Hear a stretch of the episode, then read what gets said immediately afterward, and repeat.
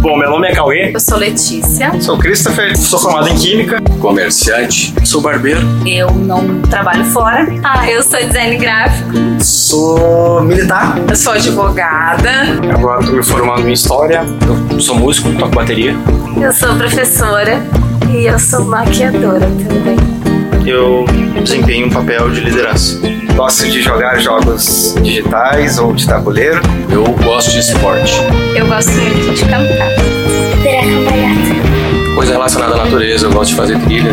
Gosto muito de escutar, de tocar, de cantar. E pensar em roupa.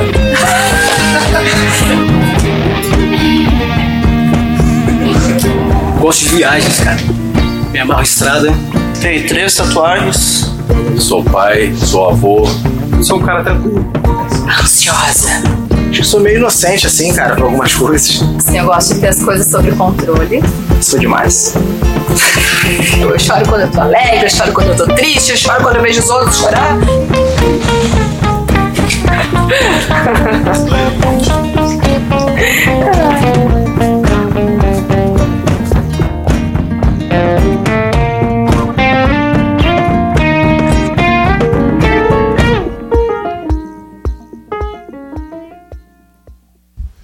Bom dia, Vintage.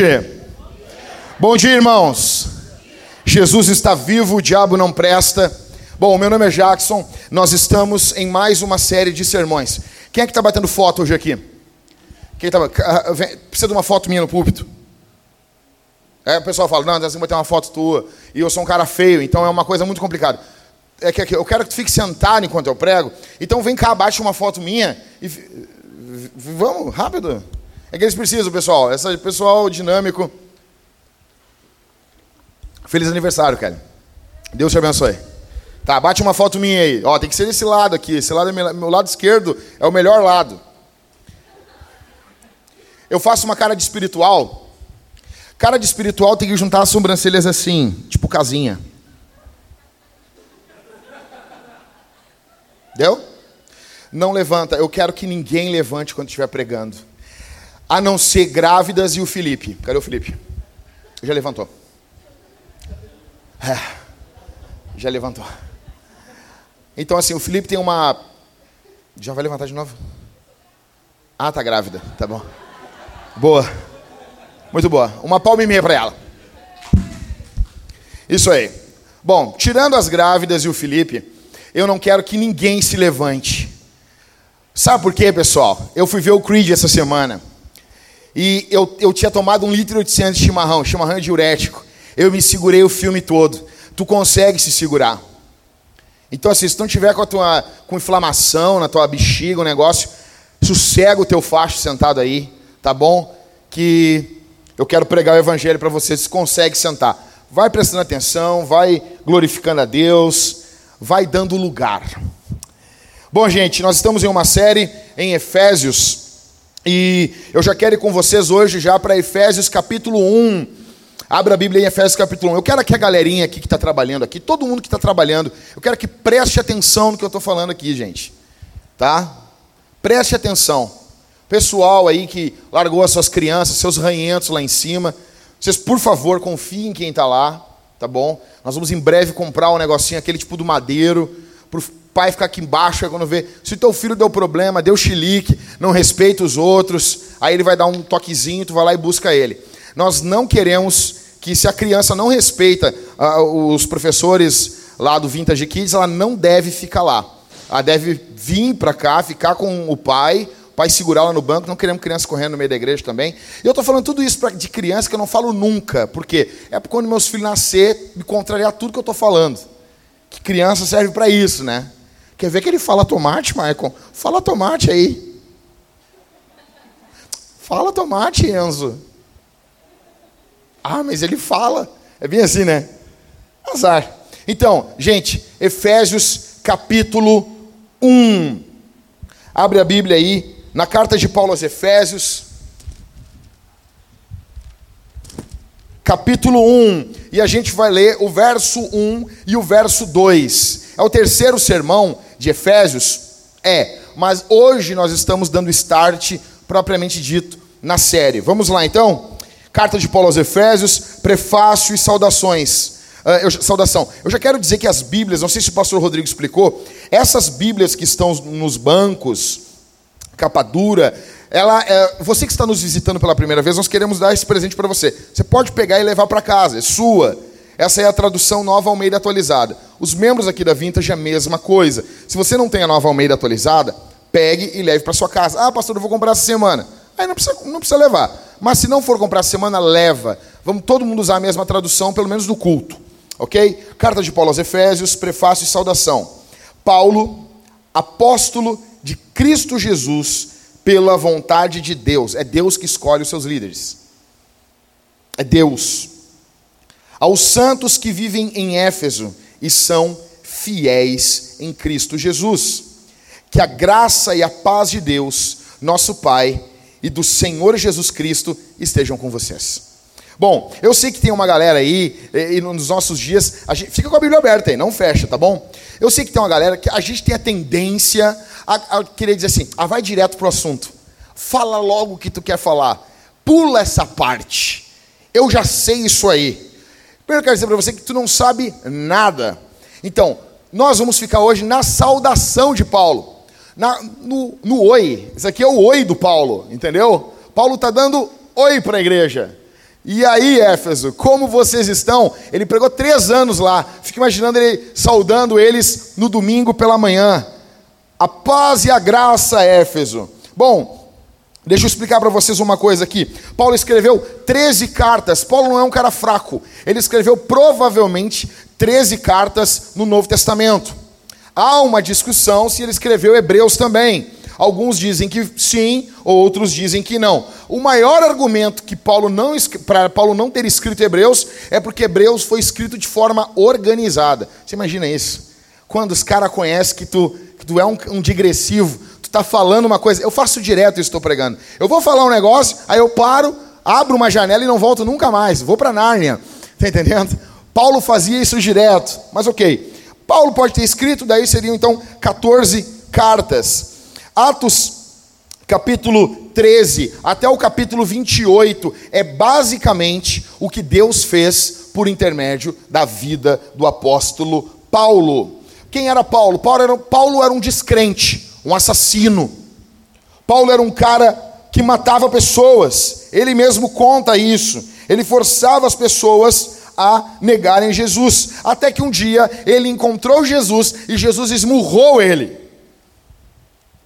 Pessoas que são amadas por Deus normalmente são espancadas por Ele num momento da vida. Deus espancou Paulo. Ele cai do cavalo. Ah, mas não tinha cavalo. Claro que tinha cavalo, cara. Óbvio que ele não estava caminhando ali, indo para Damasco a pé. O cara estava indo lá montado num tordilho negro. E daí Deus jogou ele no chão, jogou ele na lona. Jesus muda a vida dele e ele passa literalmente de um assassino para um pregador do evangelho. Deixa eu dizer uma coisa para vocês. Paulo, ele caminhava no mínimo 30 quilômetros por dia para pregar o evangelho. 30.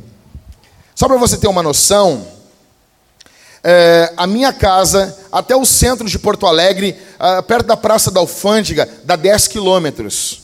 É ir até o centro, voltar e ir de novo. Todos os dias. Todos os dias. E tem gente que reclama nos nossos dias para pegar um ônibus para ir na igreja.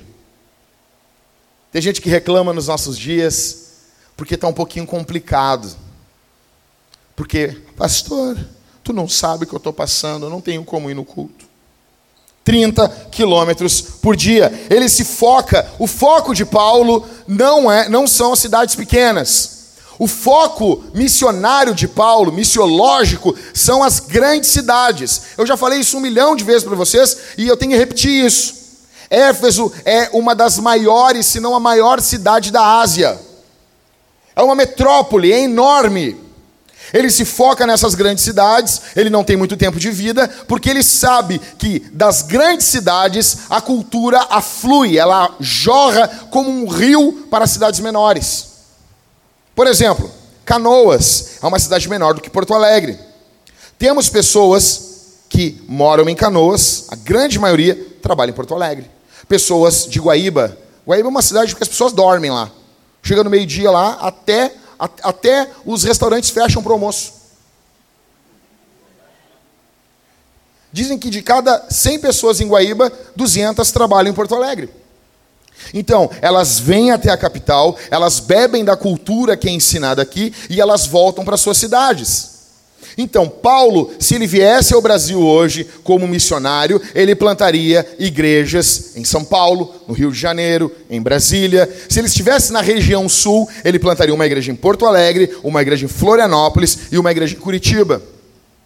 Porque ele entende que dessas grandes cidades a cultura flui para as cidades menores e igrejas são plantadas naturalmente nas cidades menores.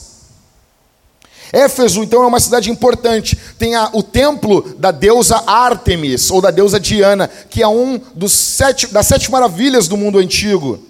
Por isso que essa carta fala muito em batalha espiritual, em demônio, fala muito sobre isso.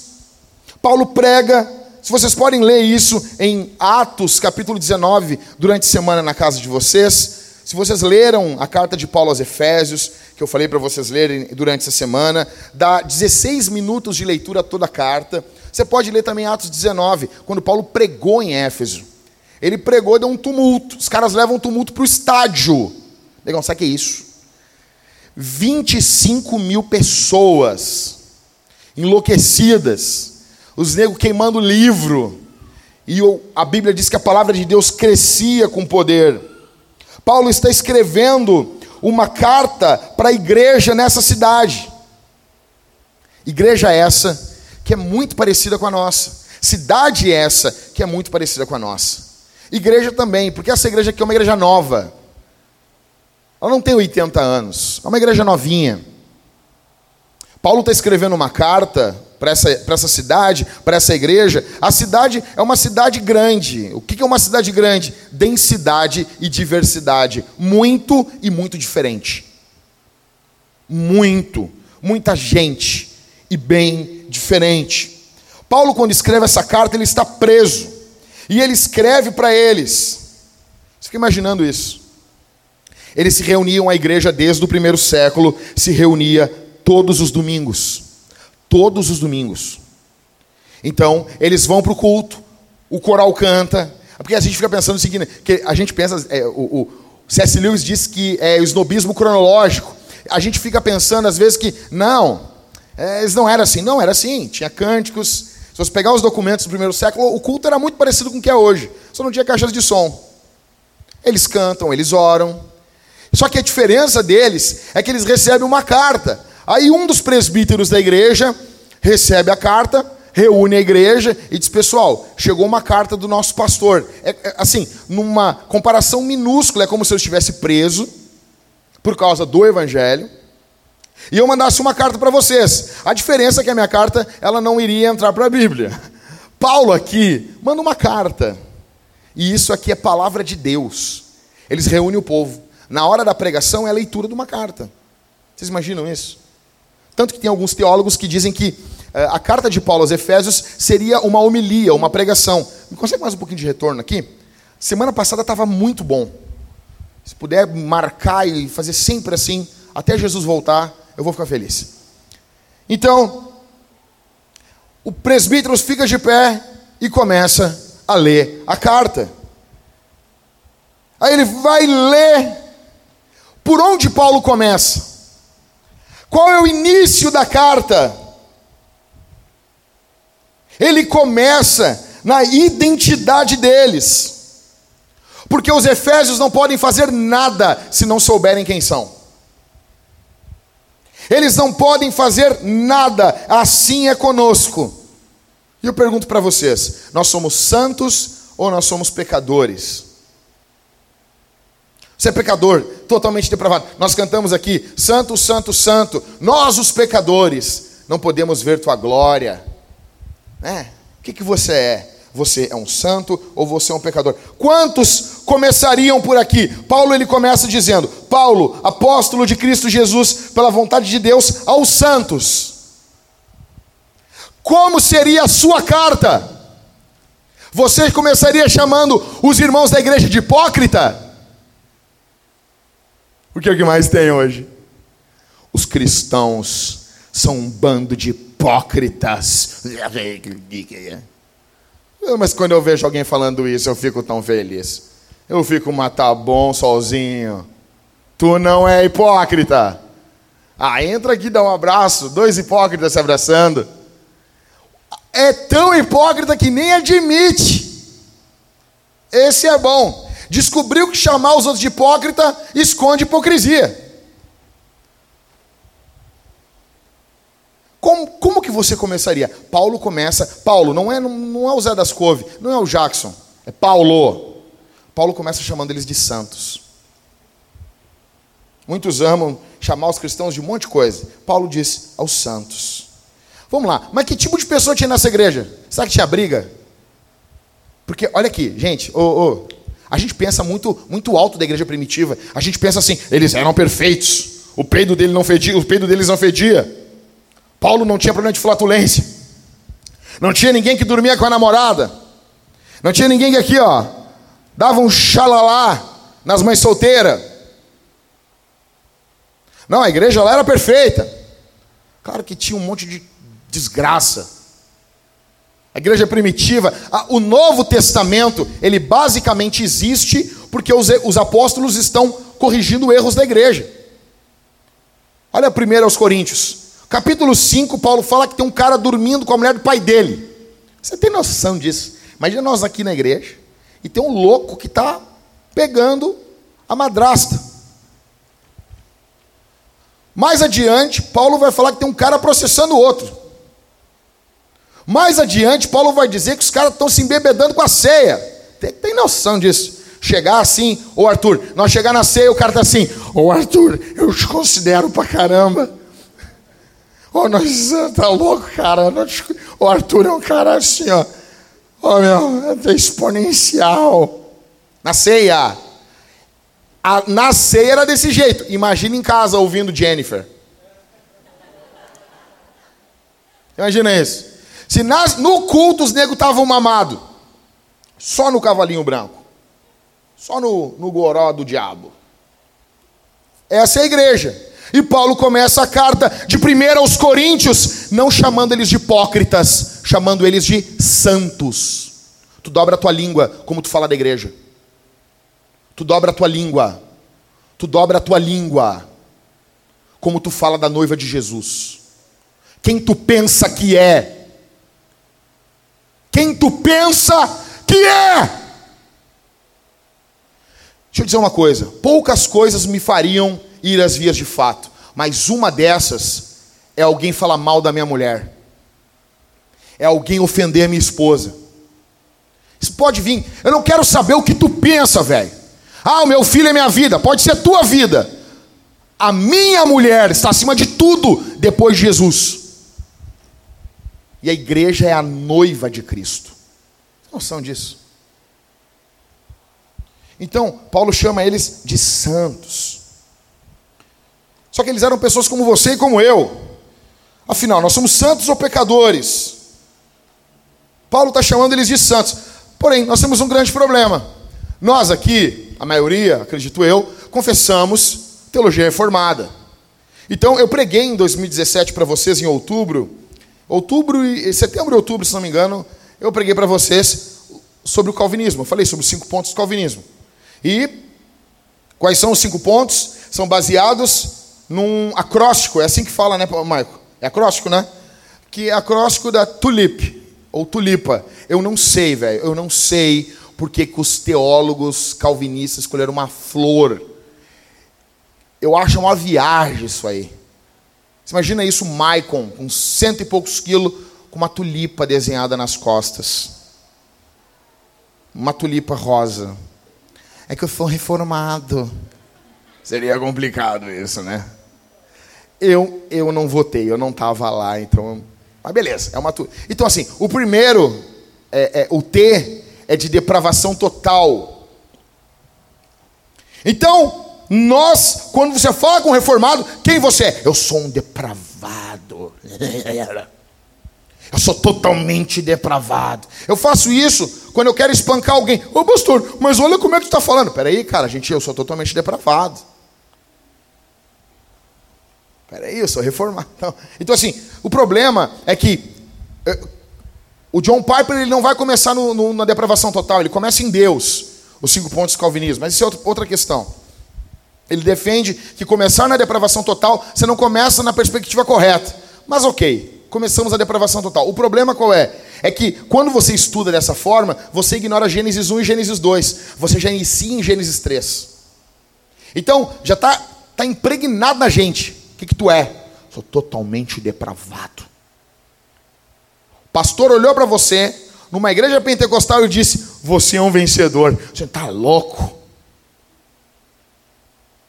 E biblicamente falando, nós somos vencedores. Apocalipse 12 diz isso. Eles, pois, o venceram pelo sangue do Cordeiro. A igreja é vencedora. Mas não. Então, nós, como reformados, e não entendemos que, primeiro, a depravação total não fala da quantidade de coisas que você faz de errado. Uns fazem coisas mais erradas e outros não. A questão da depravação total ela não é total na profundidade, ela é total na extensão. Todo o teu ser está depravado depois de Adão. Todo. Todo o teu ser está manchado, tocado pelo pecado. O pecado tocou em tudo. Não quer dizer que você foi ao fundo do poço como todos. Então, mas pastor, eu conheço fulano que ele não é tão ruim, com certeza. Existe a graça de Deus que restringe isso. O freio do Espírito Santo, a consciência que nos restringe. Nós não somos tão ruins como podemos ser. Tá, mas onde começa a nossa identidade? Na cultura normal aí, pessoal, cultura secular, eles falam na autoestima. Eu já falei para vocês isso. Levanta a cabeça. Os caras vão lá, né? Princesa, sabe? Larga aqueles charme, aqueles aqueles oradores do TED. Eu gosto de ver, eles são muito, são muito dinâmicos e eles falam assim: "Você é especial". Autoestima, por quê? Tem que olhar para ti autoestima, autoimagem, autoconfiança. Beleza? Então, assim, como nós podemos ser santos? Por quê? Paulo está dizendo aqui que nós somos santos. Ok, como que isso acontece? Beleza, deixa eu dar uma explicada para vocês. Como se tornar um santo na versão católica romana? Tá, deixa eu explicar uma coisa para vocês. Eu fui católico por muito tempo. A minha mãe me ensinou a oração do Pai Nosso quando eu era criança, quando eu tinha uns 4 anos de idade. Orava a oração do Pai Nosso. E daí ela me ensinou a Ave Maria. Deixa eu mostrar para vocês como eu não estou falando Ave Maria aqui com o coração, tá? Eu vou só falar para mostrar, porque quando o nego fala Ave Maria, o cara, não, o cara é católico. O cara era católico. Então aqui, Ave Maria cheia de graça. O Senhor é convosco, bendita sois vós entre as mulheres, bendito é o fruto do vosso ventre, Jesus. Santa Maria, Mãe de Deus, rogai por nós, os pecadores, agora na hora de nossa morte. Amém. Está aqui, está gravado, está gravado na minha cabeça. Não tem como esquecer. A minha mãe me ensinou a oração do Pai Nosso, a oração da Ave Maria. E antes de dormir tinha que orar os negócios. E daí, cara, eu ia na igreja às vezes e eu ficava pensando, nossa, eu quero ser um padre. Eu olhava aquele cara pregando, falando, balançando umas fumaças assim. Eu achava aquilo muito legal, cara. Eu queria, um dia eu vou balançar umas fumaças aqui no meio, aqui, ó. Vai ficar os negros, uma fumaceira, assim, ó. O legal de plantar a igreja é que tu pode, não, nós vamos fazer isso esse mês, que é legal. É só uma vontade do plantador, ele quer fazer e ele vai fazer. E daí eu queria balançar fumaça, daí o que eu fui fazer? Fui fazer a catequese, a crisma, para me crismar. Cara, eu perguntava tanto para a freira, eu fiz tanta pergunta, que um dia ela chegou na casa da minha mãe comigo assim: a senhora podia uh, ficar com, com o Jackson e, e ele voltar daqui a uns oito anos? Ô, oh, cara, só queria conhecer Jesus, cara. Então, achei um livrinho na lama. Hoje eu tenho uma versão dele novinha, um livrinho sobre Jesus, e eu ficava pedindo para as pessoas lerem para mim, cara. Ô, lê para mim sobre Jesus. Bem assim, cara. Sério, eu só queria ouvir sobre Jesus. Então, pensei em ser padre. Né? Eu sempre pensei, mas quando, quando eu era da igreja católica, era criança, quando alguém falava, Christopher, sobre santo, o que, que eu pensava? Eu pensava, santo é quem usa chapéu de lâmpada. Que toda imagem tem uma lâmpada na cabeça do louco. O que, que é? O santo é um cara. E eu ficava imaginando, Jéssica, que as pessoas caminhavam na rua e tinha uns loucos que a cabeça brilhava. Fosforescente. Ah, era criança, velho. Né? E eu, pô, um dia minha cabeça vai brilhar. Imagina se a minha cabeça, com 64 centímetros de diâmetro, brilhasse. Eu ia iluminar Porto Alegre, velho. Sun Jack. Ah, até que ia ser legal. Então, como ser um santo? Ser como a Madre Teresa? Então, no começo, quando a igreja se institucionaliza, quando a igreja ali, a católica, apostólica, romana, eles dizem assim: não, quem é santo é quem é mártir, é quem foi morto, não negou a fé. Aí, essa definição, um pouquinho para frente, os caras começam a considerar santo todo aquele que defendeu a fé, foi um apologeta. Só que acontece que no século 17, daí já tinha muito santo. Aí os caras organizaram, fizeram uma reunião no Vaticano, e o padre James Martin, ele resume em dez passos o complicado processo de alcançarmos a santidade no catolicismo. O Vaticano definiu isso a partir do século XVII. Então, se você está nos visitando, você é católico, eu quero dizer, eu não odeio os católicos, eu acredito que teremos muitos católicos no céu, a gente vai ter até, até evangélico vai estar no céu, você imagina isso? Até, até gente da vintage vai estar. As pessoas eu não sei se católico, mas negão, eu não sei se tu vai estar. Você está cara de ego aí. Então, acredito que quem salva é Jesus, ok? Nós temos que estar congregando em uma igreja, mas se algumas pessoas forem regeneradas, e elas poderão estar lá sim. Vamos lá. Como nós podemos nos tornar santos na visão católica? Opa, primeiro, seja católico. Primeiro aí que eu já perdi, não sou mais. Já entrei no round, já tomei um soco, pum, do Anderson Silva, pum, caí na lona. Não durei nenhum round, ok? Então, primeira coisa, seja católico. Tem algum católico aqui? Alguém consegue? Ninguém pode ser santo aqui. Tomara que de noite venha algum católico, eu possa dizer, oi, seu primeiro ponto você conseguiu. Segundo ponto, morra. Morra. Você imagina isso? Eu quero ser santo, então morre. Puf.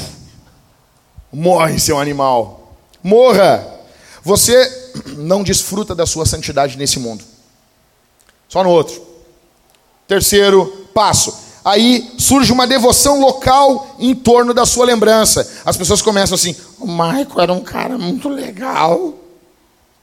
Ele era demais. As pessoas vão começando a aumentar as coisas e vão falando sobre você. Vai surgir uma devoção em, ao redor da tua. Aí alguém vai contar assim: ah, um dia ele orou por mim e Deus me curou. Aí começa, aí começa, né? Aí, um quarto. Sua vida é investigada. Aí, o, aí os negros vão começar a investigar a tua vida. Vão olhar o passado do Michael. Como que essa investigação se dá? Caras com chapéus. Você tem que entender isso. Na igreja católica, quem tem autoridade usa um chapéu. Uns caras com chapéu vão começar a investigar a vida do Michael. Vai vir uns caras com os chapéus e vão investigar. Eles têm umas roupas compridas, umas roupas muito, lou muito louca. E eles vão começar a investigar a vida do Michael. Quinto, o bispo local investiga a santidade e envia ao Vaticano. Então, bispo local, quem é o bispo local? Quando tu for numa igreja católica, bispo local é o cara que está de chapéu. Vaticano, não sabe, é que nem assim, não sei comer de fora para dentro os talheres. Vaticano, os caras que tem um chapéu maior. Não é assim. Vaticano é os caras com chapelão. Bispo, o cara com chapéu menor. Tá bom? Eu ia ser do Vaticano.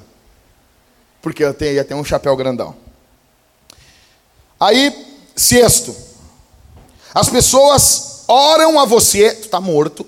Aí as pessoas vão orar. Imagina lá, Marcos Esmeraldino. Nego tem que falar esmeraldino. Imagina isso. Esmeraldino, faz um milagre na minha vida. Aí tu está morto, cara, tu quer descansar. Você que está trabalhando depois de morto. Aí o Marcos, pum, faz um milagre. As pessoas, sexto, as pessoas oram e tu faz um milagre. Sétimo, o Vaticano investiga o milagre. Vamos ver se. Aí os caras com chapéu de novo vêm. Os caras com chapéu grandão. Vamos investigar. Aí, oitavo, se tudo der certo, tu é declarado bendito ou bendicto. Quer dizer abençoado. Eu vou falar semana que vem sobre isso. Nono, as pessoas pedem outro milagre. Um só não dá, não dá não. Aí tu faz de novo. Em décimo. você é um santo. Presta atenção. Dez passos para você ser santo na igreja católica. A questão é que todos esses passos custam, em média, quase sempre um milhão de dólares. Todas essas coisas. Para ir, voltar, analisar e pá. Tá, beleza. Daí tu pergunta assim, tá, legal, pastor, tô pensando, acho que é uma boa ideia. O que, que eu faço com isso? Porque eu quero saber, uma coisa prática. O que, que eu vou fazer com isso? Tá morto, mas pá, ganhou a santidade. O que, que você pode fazer com isso? Beleza. Uh, se você quiser ser santo no modelo católico, o Papa, o Papa, vai fazer uma missa em homenagem a você.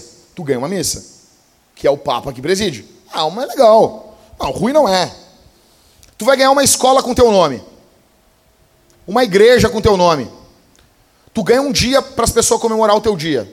Imagina isso. Dia do San Jack. Imagina isso, cara. Não, é, é charmoso. Aí tu ganha um dia. Aí tu vai virar um padroeiro. Daí agora tu vai ser venerado e um monte de gente vai te pedir um monte de coisa. É isso aí. Santidade no catolicismo. Beleza. Vamos lá. Santidade, como se tornar santo na versão bíblica? Vamos lá?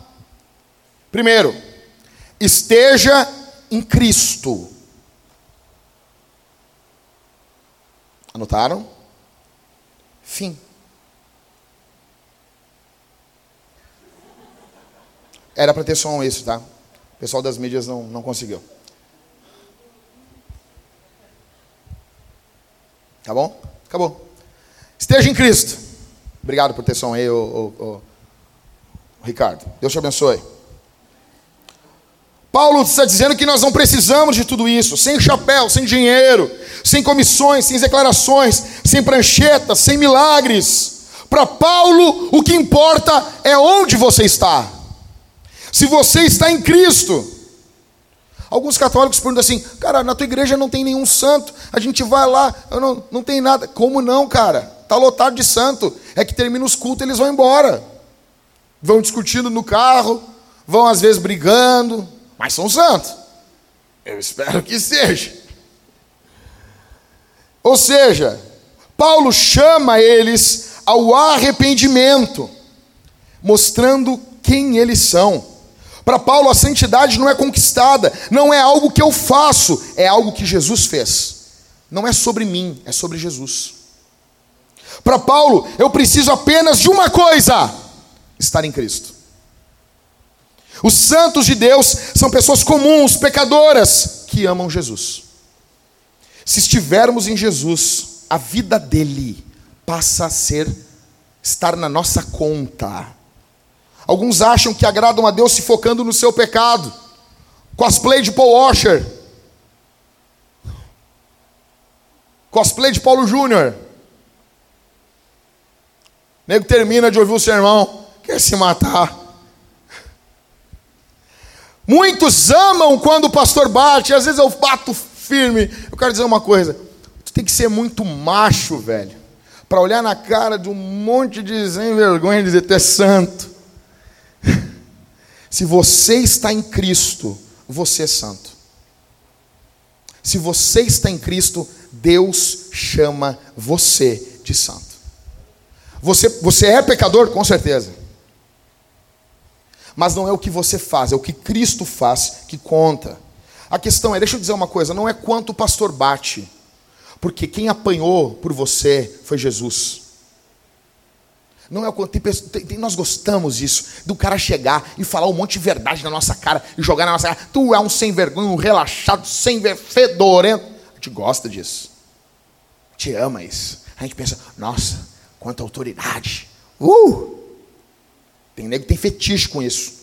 Bate mais. Eu vou, eu vou nas conferências, às vezes no Rio de Janeiro, aí sempre tem um pentecostal que grita lá: Bate mais, papai! E os negros sempre saem de lá dizendo que era eu. Eu disse, cara, no Rio Grande do Sul não tem isso, velho. No Rio Grande do Sul nós somos tudo frio, velho. A gente é tudo frio. Os pentecostais do Rio Grande do Sul são menos avivados que os presbiterianos do Rio de Janeiro. Então, alguns perguntam: nós não deveríamos nos ver como pecadores? Sim, mas esse não é o seu foco principal. O foco principal é que você tem um Salvador. Deixa eu explicar uma coisa para vocês. Se você está nos visitando aqui e você não é cristão, você está acumulando ira de Deus contra você. A Bíblia fala mais de 300 vezes chamando as pessoas no seu estado normal, Deus chama eles de pecadores. A Bíblia usa o termo mais de 600 vezes como a ira ardente de Deus. Se você não está em Cristo, você está caminhando em direção à ira de Deus. Você está caminhando em direção ao juízo de Deus. É como você estivesse caminhando em direção e viesse contra você um enorme caminhão. E você estivesse caminhando com venda, você não sabe o que está vindo. E esse caminhão tem toneladas e toneladas. E ele vem vindo de forma muito rápida. Você tem coisas que tapam seus ouvidos e você vem, você está sorrindo. Você está feliz, que nem o Bird Box. E aquele caminhão está vindo contra você. E cada vez a distância está menor. Essa é a ira de Deus vindo contra quem não está em Cristo. Só cristãos é diferente. Enquanto o ímpio, ah, mas eu não estou sentindo a ira de Deus. A Bíblia diz que o ímpio está na ira de Deus. A ira de Deus está sobre o ímpio. É o ímpio. Ah, não estou sentindo. Pergunta para o porco que está sendo engordado para ser morto se está ruim. O porco, os deuses sim, cara, vão te matar. Vão te matar. O porco, que nada, meu. Esse cara é tribom, me dá comida pra caramba, eu como, bebo um montão, mal faço nada. Ele tá sempre olhando para mim e sorri. Ele vai te matar. Calvino diz que os pecadores são engordados para o dia do juízo, do mesmo jeito que nós engordamos um porco para depois comer ele. Engraçado que os cristãos tem três textos apenas no Novo Testamento que podem estar chamando os cristãos de pecadores. Porque há uma grande discussão sobre isso. Veja bem, nós não estamos dizendo que cristãos não são pecadores. São, porque pecam. Só que a forma de você se dirigir a um cristão, a forma como Paulo, como os apóstolos se dirigiam aos cristãos, não era assim. Santos, benditos, o foco principal não é que você é pecador, é que você é santo. Por quê? Porque se alguém está em Cristo, nova criatura é.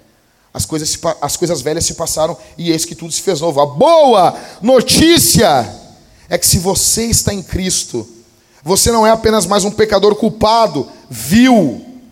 Você é uma nova criação que tem uma nova biografia. Infelizmente, a gente tem pessoas que têm prazer na teologia do verme. Ela tem prazer. Só não presto. É, eu não presto. Ainda mais nós aqui, galera que, que lê teologia reformada, e a gente gosta disso. Sartre, ele ridicularizou essa visão na peça dele As Moscas, em 1943. Infelizmente, a visão reformada tem essa tendência. O pecado pode explicar, mas não define quem nós somos. Deixa eu dizer uma coisa. Como pecador, você pode ter até um passado terrível. Mas como nova criatura em Cristo, você tem um futuro brilhante por causa de Jesus. Você tem um futuro brilhante. Você tem um futuro espetacular. Isso não é teologia da prosperidade, isso é Bíblia. O melhor de Deus está por vir. Não, pastor, o melhor de Deus já veio, é Jesus. Sei que a gente gosta de dar essas lacradinhas na internet. A gente gosta disso. Se o melhor de Deus é Jesus e Jesus vai voltar, então ele está por vir. Fim, ganhei, acabou. O melhor de Deus não é a vida glorificada, não é a eternidade com Jesus. O melhor de Deus está por vir, sim. O pecado é pecado você prender a sua identidade em algo que define você que não seja Jesus. Alguns acham assim, não, eu vou, eu vou, eu vou deixar Deus feliz, eu vou deixar Deus alegre.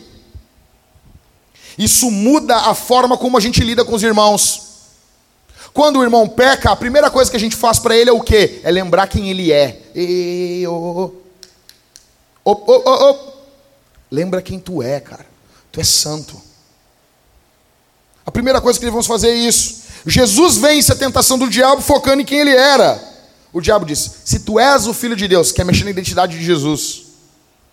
Você vence o pecado lembrando que você é santo.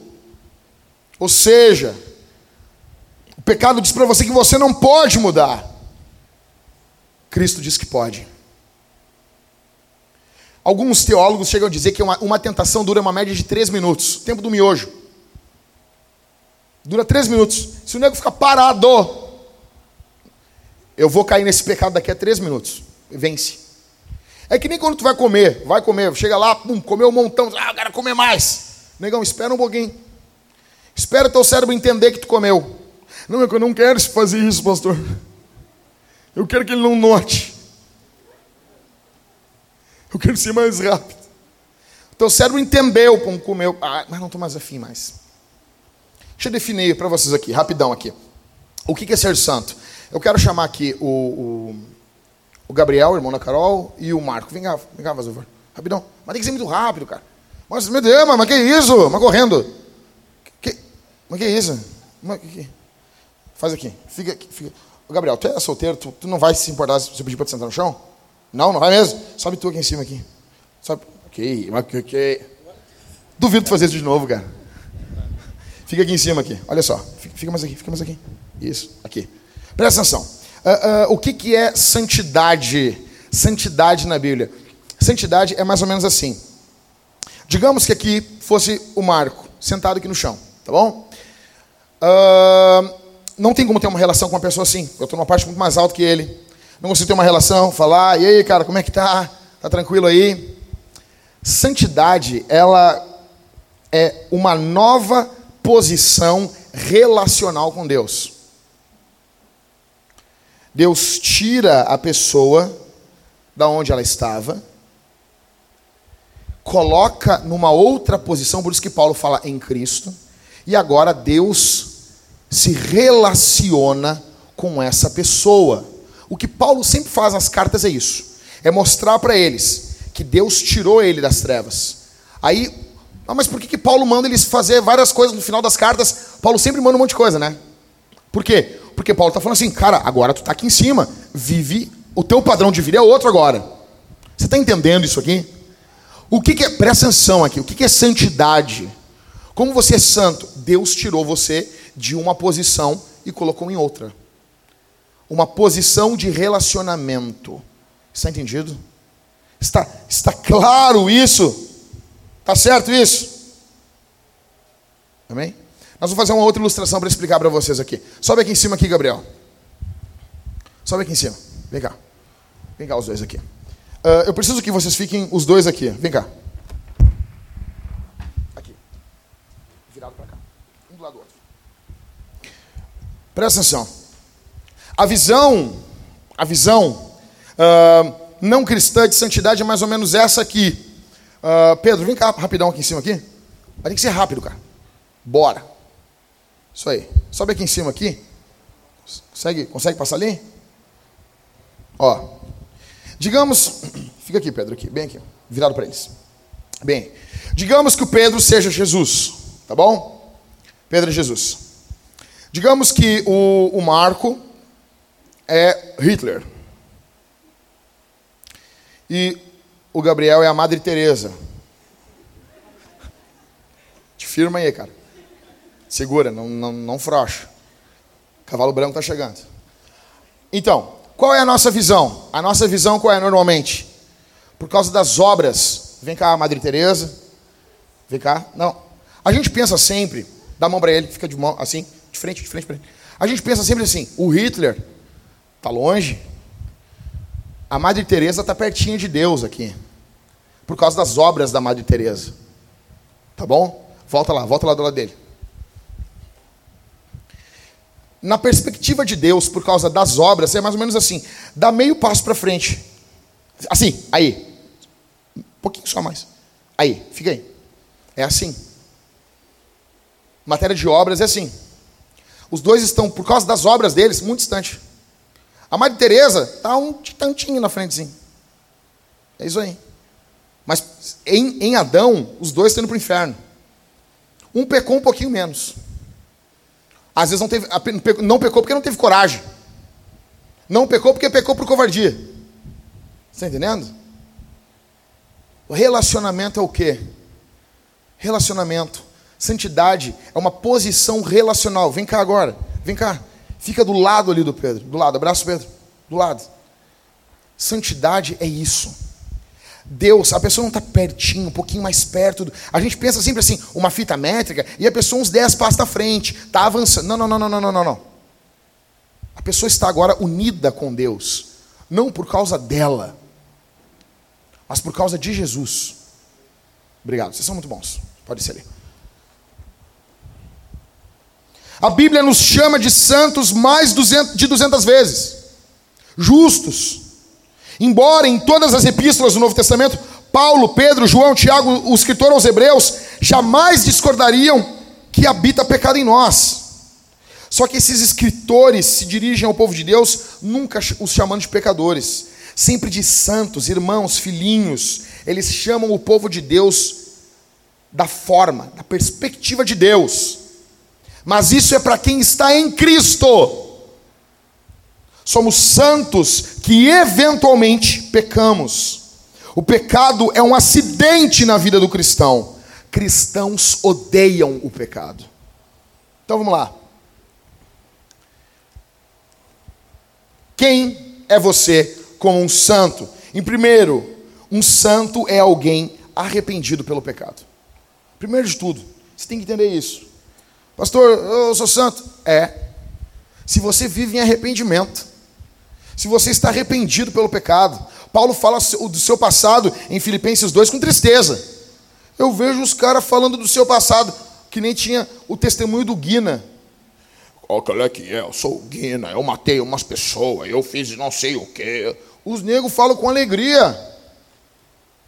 Ah, uma mulher pregando num culto, que já é meio estranho isso. Paulo mandou as mulheres não pregar, daí a mulher estava pregando no culto. Ah, mas isso é para aquela época. Negão, tudo é para aquela época. Tudo é para aquela época. Eu gosto quando as pessoas dizem isso da Bíblia assim, ô Ismael. Não, mas isso é para aquela época. Não, mas tudo era para aquela época. Quando uma mulher dizia para ti que não, porque a mulher não poder pregar no culto, isso era para aquela época. Aí tu pega assim, Efésios 5, 25, que manda o marido dar vida pela mulher. E diz assim, irmã, teu marido não tem que dar vida por ti. Por quê? Porque isso aqui era para aquela época. Tudo era para aquela época. Tá, mas beleza. A mulher estava pregando no culto. A mulher pregando. Eu tenho dificuldade de ouvir mulher pregando, mulher que imita homem, mulher que. Sabe, parece que não se depila, assim, sabe? sabe? Mulher que, mulher que ser machinho, assim. Tem um bigode maior que o meu. Ou então mulher que prega chorando. O Senhor. Aí estava pregando lá. Aí ela olhou, irmão, porque quando o diabo me pegava, eu ia para o motel. O marido dela assim, triste assim. Encolhido num canto. E eu ia para o motel e eu botava para quebrar no motel. Traía esse homem de tudo que é jeito. As pessoas falam com orgulho. Se você é um santo, quando você falar do seu passado, você vai chorar. Se você é um santo, se você é, não vai ter sorriso de cantinho de boca. Vai ter uma cabeça baixa. Vai ter tristeza. Você sabe, eu estou em Cristo. Mas quando você fala, você pensa, eu fiz isso contra o Senhor. Um santo é alguém que se arrepende contra o pecado. Quanto mais maduro um cristão é, mais lamento ele tem quanto ao pecado. Paulo se compara, ele diz que ele é o principal dos pecadores, quando ele compara o passado dele com Jesus. O papel do Espírito Santo é nos convencer do pecado da justiça e do juízo. Um cristão é alguém que tem convencimento, convicção de pecado. A Bíblia está lotada de santos quebrados pedindo perdão pelos seus pecados. O convencimento sobre o pecado, ele é uma obra do Espírito Santo. E a condenação é uma obra do diabo. Você quer entender isso aqui? A Bíblia diz que o diabo é aquele que acusa, aquele que condena. Olha aqui. A convicção ou convencimento versus a condenação. Então, primeiro, convencimento, convicção de pecado, vem de Deus. Convic a, o, a condenação vem do diabo. Convicção de pecado leva à vida. Condenação leva ao desespero. Você nota isso aqui em você. Como que você lida com o seu pecado? Você está desesperado? Isso não vem de Deus. Convicção de pecado termina em alegria. Condenação termina em tristeza. Convicção de pecado nos faz querer mudar. Condenação nos faz aceitar que nós não podemos mudar. Você já notou isso aí? Tem gente que chega assim, eu não consigo. O diabo, você está ouvindo a voz da serpente. Você está ouvindo a voz do diabo no teu ouvido. Convicção nos leva a uma nova identidade em Cristo. Quando você tem convicção de pecado, você sabe que você pecou, você sabe que você é pecador, mas você sabe que você está em Cristo. A condenação traz de volta a tua velha identidade. Você pensa bem assim, não adianta. Não adianta o que o Jack disse, ele não me conhece. Eu sou isso mesmo. Eu sempre vou ser isso. Esse, essa é a voz da serpente no teu ouvido. Convicção de pecado traz consciência sobre o pecado.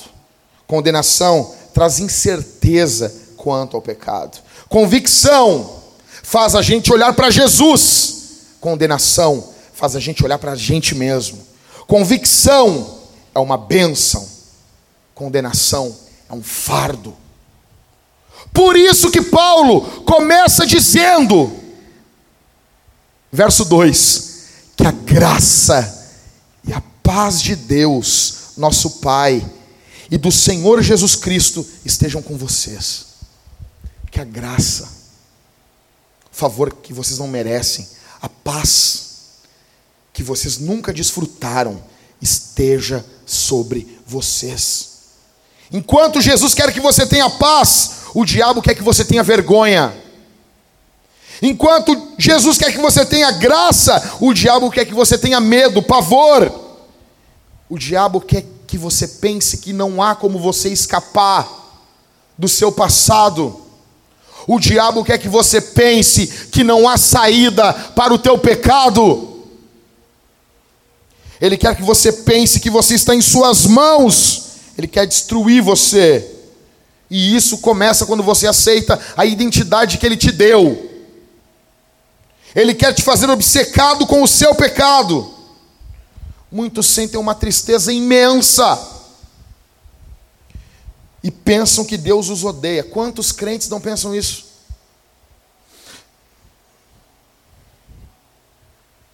ficam obcecados pelos seus pecados. Alguns não sabem nem porquê, mas sentem uma tristeza imensa. Quantos cristãos não estão assim? Sentem uma tristeza imensa em suas vidas. Não sabem nem de onde vem. E ficam dizendo: não, Deus, Deus quer me destruir, Deus quer me matar. Começam a aceitar essa narrativa. Deixa eu dizer uma coisa. Quando você faz isso, você desonra, Senhor. Deixa eu dizer uma coisa para você. Deus é um pai.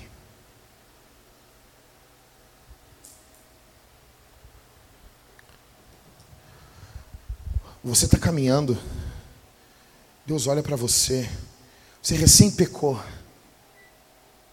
Ele vem até você, Ele bota o braço em cima do teu ombro, Ele olha no teu rosto, Ele diz assim: Ei, meu filho, tu é santo.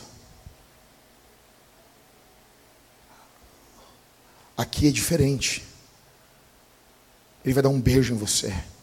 Ele vai dizer: Não faz mais isso, porque eu te amo. Porque eu tenho amor por você. Deixa eu dizer uma coisa para vocês, gente. Minha filha nem nasceu ainda. Nem nasceu ainda.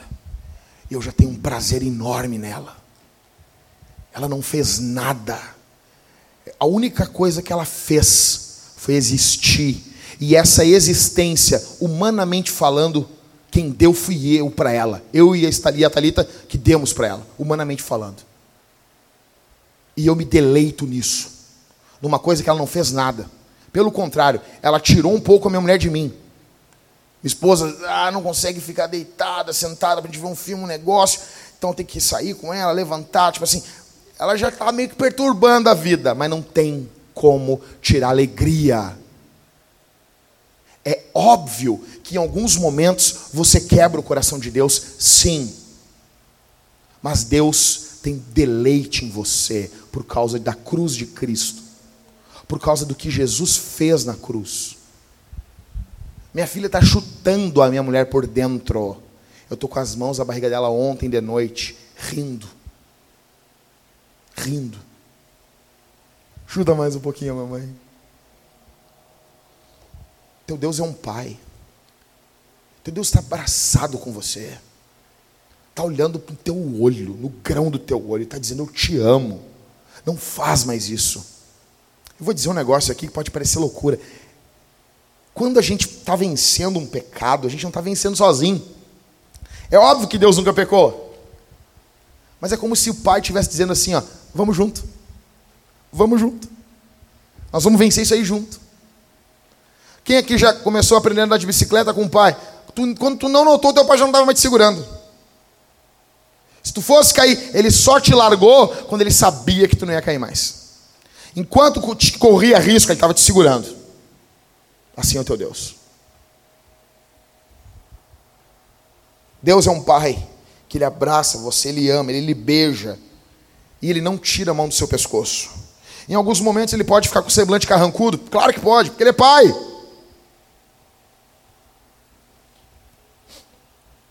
Você consegue odiar o seu pecado mais agora? Eu não sei, quando eu descubro que eu sou santo, eu tenho mais ódio do meu pecado. Você tem crescido em arrependimento? O pecado traz mal-estar a você? Você tem odiado o pecado? Então, em primeiro, um santo é alguém arrependido pelo pecado. Em segundo, um santo é alguém poderoso contra o pecado. Olha o que diz Efésios, Paulo, apóstolo de Cristo Jesus, pela vontade de Deus, aos santos que vivem em Éfeso e são fiéis. Começa as perguntas, vamos lá. Eu sou fiel, beleza, quanto dá de dízimo? Às vezes eu fraquejo. Quantos versículos tu memorizou? João 3,16. Vale porque Deus armou, armou o mundo eh, de tão maneira eh, que, que para a glória do Senhor. Quanto tempo de oração você tem? Vale antes da comida? Jejum é um tênis? Você já levou comida para os pobres? Ah, pastor, eu estava fazendo uns cachorro quente, mas eu comi tudo. Talvez você seja um cristão fraco. Talvez você seja fraco. Eu quero dizer uma coisa para você. Esse é o início da tua caminhada. Você pode ser fiel. Você não é, você não é fiel porque pelo que você faz. Você é fiel, então você passa a fazer. Hebreus capítulo 4, verso 15 e 16 diz: Porque não temos sumo sacerdote que não possa se compadecer de nossas fraquezas, pelo contrário, ele, Jesus, foi tentado em todas as coisas, a nossa semelhança, mas sem pecado. Portanto, portanto, ei, escute, aproximemo-nos do trono da graça com confiança a fim de recebermos misericórdia e encontrarmos graça para ajuda em momento oportuno. Vá até o trono da graça fiel. Leia a obra de John Bunyan, o peregrino. Quantas vezes o fiel não fraqueja? Quantas vezes? Mas ele chega até, até, até, até Canaã. Olha aqui, eu sei que meu tempo está querendo estourar. Presta atenção aqui numa coisa aqui. Nós, nós, nós estamos lendo lá em casa, começamos agora em, em Gênesis, a gente está em Josué alguma coisa. Hoje a gente termina Josué e entramos em Juízes. Sempre começo do ano é leitura do Pentateuco. E eu amo a passagem de Êxodo, quando Moisés, ele fala para o povo botar sangue no, nos umbrais da porta. Décima praga do Egito. Você imagina isso? Você imagina isso? O anjo da morte vai passar e a casa que não tiver sangue, o anjo vai entrar e vai arregaçar, morrer todos os primogênitos. Aí você imagina isso. Dois judeus falando às quatro horas da tarde do dia que o anjo da morte vai passar. E aí, como é que tá, irmão teu? Cara, eu tô, eu tô meio nervoso. Por quê, cara? Ah, cara, não sei. Cara, como tá nervoso, cara? Pô, hoje nós vamos sair daqui? Não, cara. Que tapo de anjo da morte aí, tô com medo. Por quê? Tô com medo, cara. Não, veja bem, cara, e, e, e não sei, eu... Tá, tu não vai matar o, o, o, o bezerro? Não vai botar o sangue dele no, no, na porta ali? Eu vou, cara, mas é que eu tô com medo, cara. Por quê? E vai que o anjo entra mesmo com sangue. Aí o outro, não, cara. Deus falou. Nós vamos botar o sangue ali. E o anjo não vai entrar. Não vai entrar. Tem certeza? Eu tenho certeza absoluta. Bah, mas eu não tenho, cara. Eu não sei, eu, eu, eu não, não, não tenho muita confiança. Tá, mas tu vai botar o sangue? Ah, eu vou, né? Mas eu não confio muito. É meia-noite. A gente tem o hermanoteu apavorado, desesperado. E a gente tem o outro ali, o Jalalael, firme. O anjo da morte não entra na casa do Jalalael. Não entra. Porque tem sangue na porta.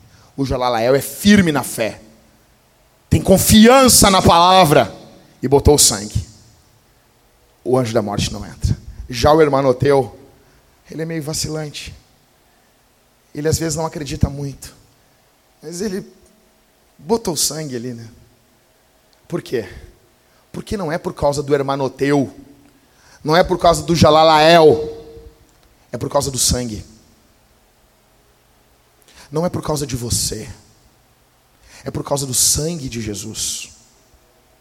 A razão é Jesus. Você é santo, você é filho, você é amado, você é bendito, você é abençoado por causa de Jesus. Alguns pensam que ser tentado é pecado. Alguns dizem, ah, mas pastor, está difícil, porque Ser tentado não é pecado. Pecado é ceder à tentação.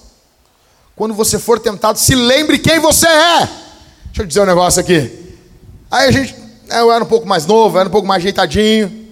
Então, congregava numa igreja e tinha uma gurizada. Tinha mais de 50 jovens dinâmicos. E, cara, velho, era todo mês era as gurias querendo, ai, vamos namorar, nós vamos juntar as escovas de dente. E chegava para mim, para meus amigos, e os guris firme na fé, negão. Firme, firme mesmo. Nem umas bitoca. E a gente ali, firme com Jesus. E um argumento de um amigo meu mudou minha vida. Quando ele disse para mim assim: oh, meu, deixa eu te dizer um negócio, cara. Essas gurias. Meu, escuta o que esse cara passou. Esse cara estudava, uma guria tentou namorar com ele, ficar com ele, dar uns beijos nele, um ano inteiro. No final do ano, ela pegou o microfone do colégio e ela dizia: Meu pastorzinho. Você acredita nisso, cara? Eu quero casar contigo, meu pastorzinho. O cara fugiu, velho. O argumento dele para mim foi assim: Jackson, essas gurias pingando demônio, Jackson. Se a gente é santo. Olha, eu disse, é verdade, cara. A gente é santo, cara. Se a gente não é perfeito, bem assim, em 1998. Mas a gente é santo, cara. Eu não vou me envolver com essas gurias aí. A identidade dele definia a fidelidade dele. Tem que pensar isso. A gente não começa aqui na Vintage, leia a sua Bíblia, ore, sirva, doe. Não, nós começamos em Jesus. Jesus fez isso. Jesus leu a Escritura. Jesus serviu. Jesus salvou. Jesus curou. Jesus morreu na cruz. Ele é perfeito. Nós somos imperfeitos. Ele é fiel para os que são infiéis. Ele é justo para aqueles que são injustos. Você vê quem Ele é. Você vê quem é Jesus. Você vê o que Ele fez para você estar em Cristo. A nossa identidade define o que a gente faz. Não é o que a gente faz que define quem a gente é. Somos a favor de doação financeira? Óbvio. O Rodrigo vai assumir o púlpito e vai falar para vocês que nossas finanças estão quebradas, que precisamos que você deixe de ser muquirana, coloque o dedo na, o, o dinheiro da tua carteira na salva, se oferte, sim. Mas não é para você ser alguma coisa, é porque você é. Nós vamos dizer para você orar? Claro que vamos. Toda sexta-feira nós estamos como igreja, como a, como a Vintage, jejuando todas as sextas-feiras? Sim. Mas não é para você ser alguma coisa, é porque você é.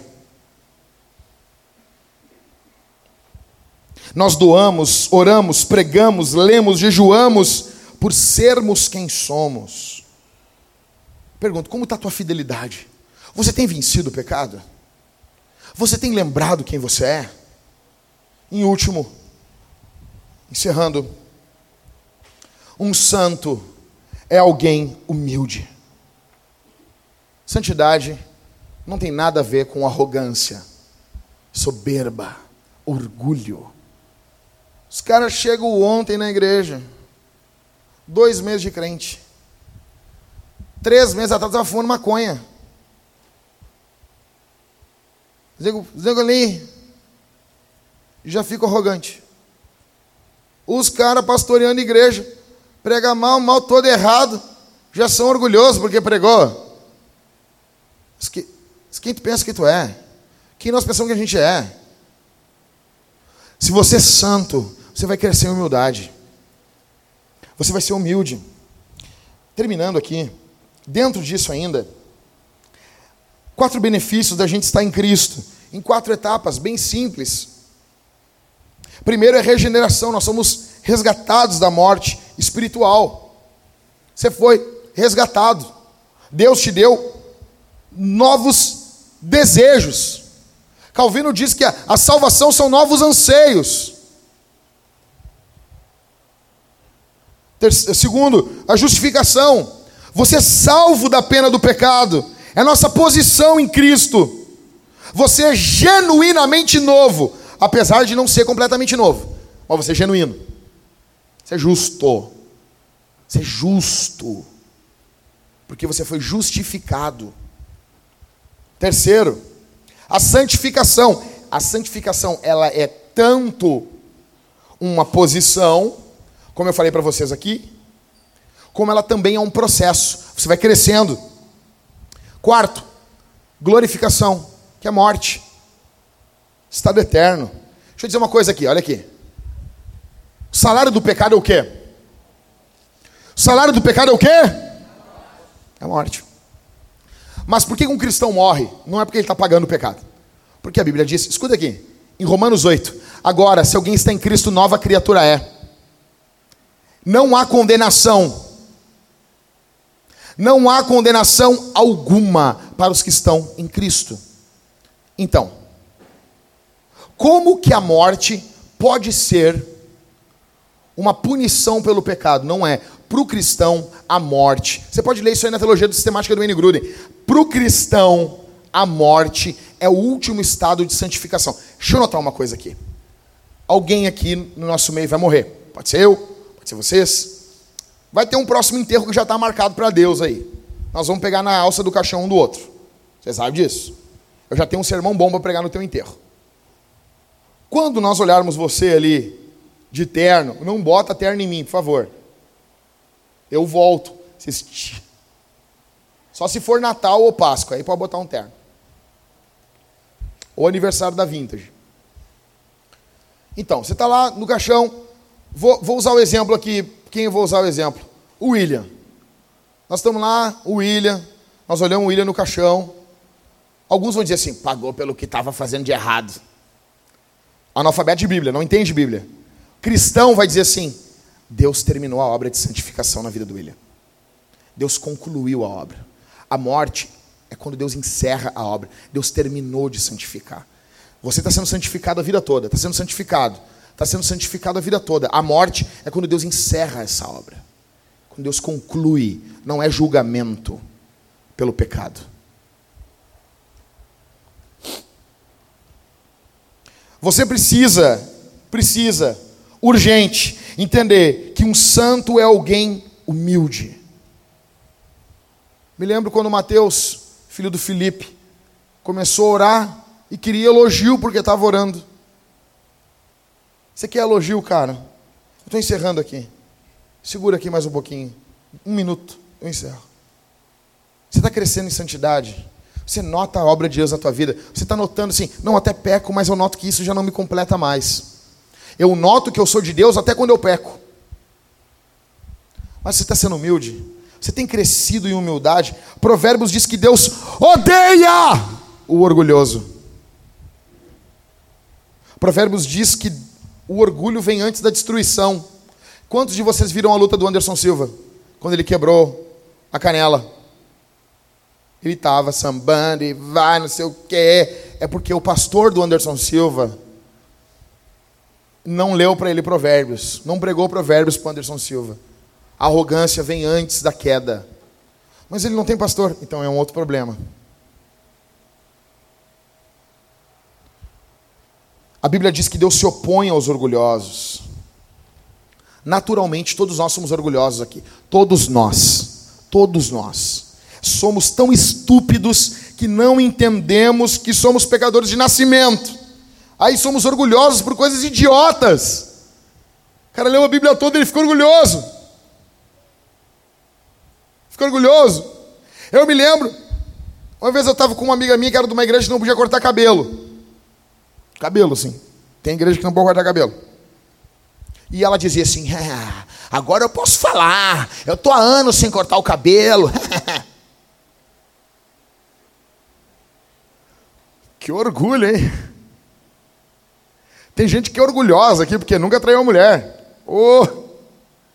Cara, tu é, tu é um crente normal. Tu é normal. Não vê pornografia? Tu é comum. Comum. Tu é comum. Cachorros latem. Gatos miam. Cavalos relincham. E crentes são santos. Normal. Você é comum. Nós não podemos nos orgulhar, nós temos que olhar para Cristo. Em Cristo nós somos orgulhosos que estamos rumando em direção à humildade. Você é cristão? Eu encerro dizendo: você está em Cristo de verdade? Você está em Jesus?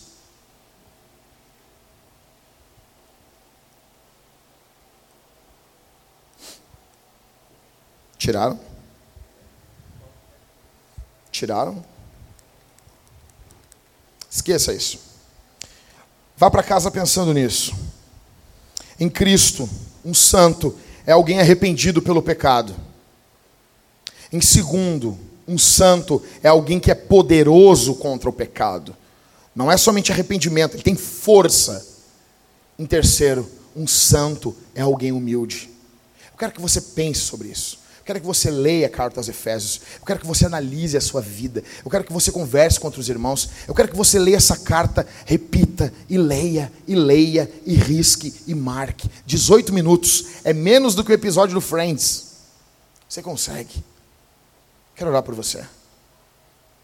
Se você não é cristão está aqui, há um convite para que você se arrependa dos seus pecados. Se volte até Cristo. Vá até Deus. Porque Jesus Cristo morreu na cruz pelos pecados que você comete. Se você é cristão, você também necessita de arrependimento constante, crescente. Jesus nos ensinou a orar: Pai, perdoa os nossos pecados. Quero orar por você nesse momento. Quero que você defina a sua natureza. Quero que você saiba quem você é. Você não é fruto do acaso.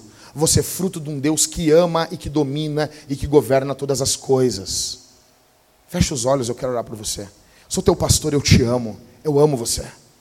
Eu quero o teu bem, eu quero que você seja feliz, porque a santidade, ela traz felicidade. Se você está visitando a Vintage, agora em março, nós começamos a nossa catequese, é o nosso curso de novos membros. Se você quer se juntar a uma igreja para estar em missão, não para ser um consumidor, se você quer doar seu tempo, seus talentos, suas finanças, junte-se a nós. Se você é um aventureiro, por favor, não volte mais aqui. Aqui nós estamos em missão, nós estamos focados para estarmos em missão nessa cidade. Feche os seus olhos. Nós queremos encerrar esse ano alcançando cada membro, alcançando uma pessoa para Cristo.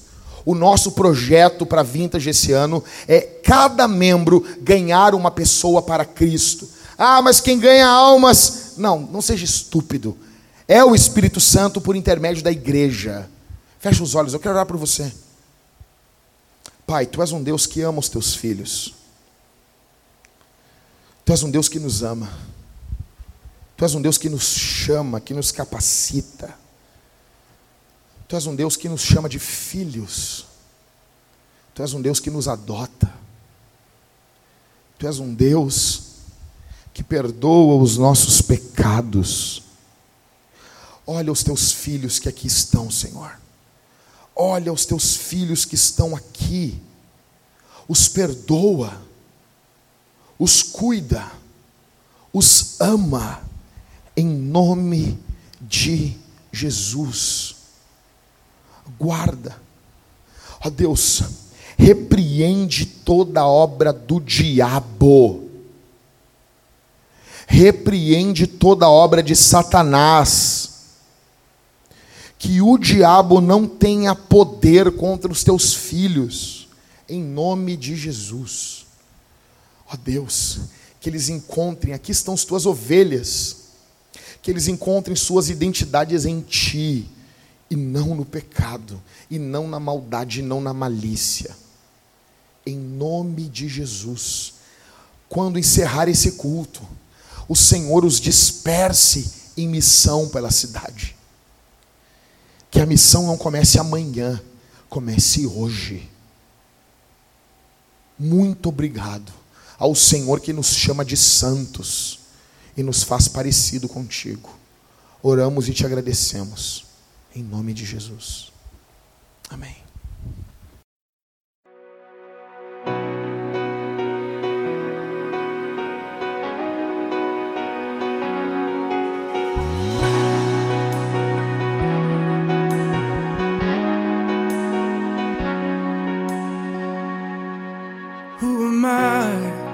that the Lord of all the earth would care to know my name, would care to feel my hurt.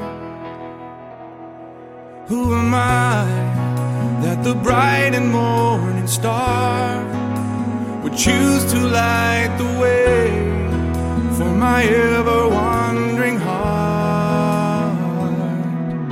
Not because of who I am but because of what you've done.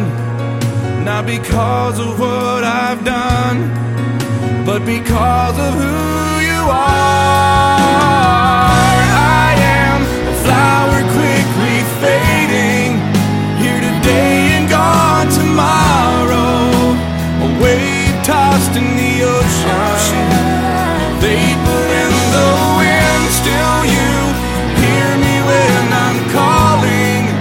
Lord, you catch me when I'm falling,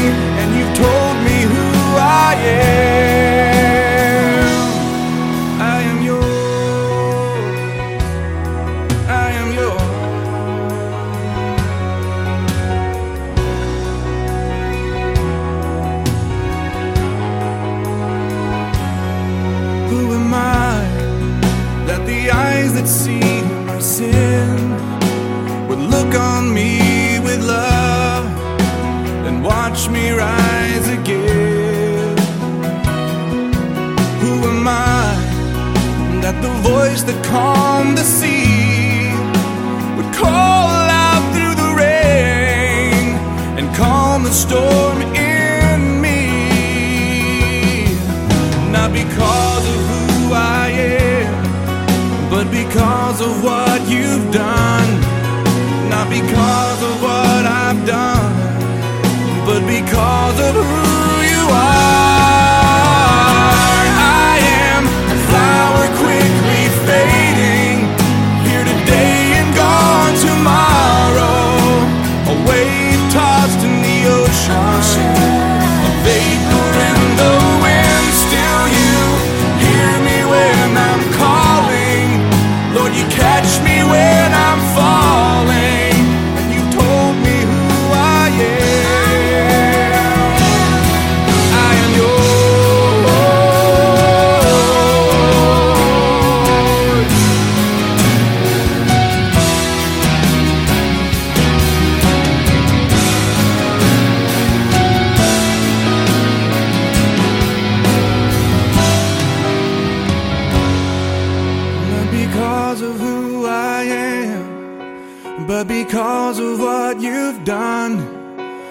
Not because of what I've done, but because of who you are.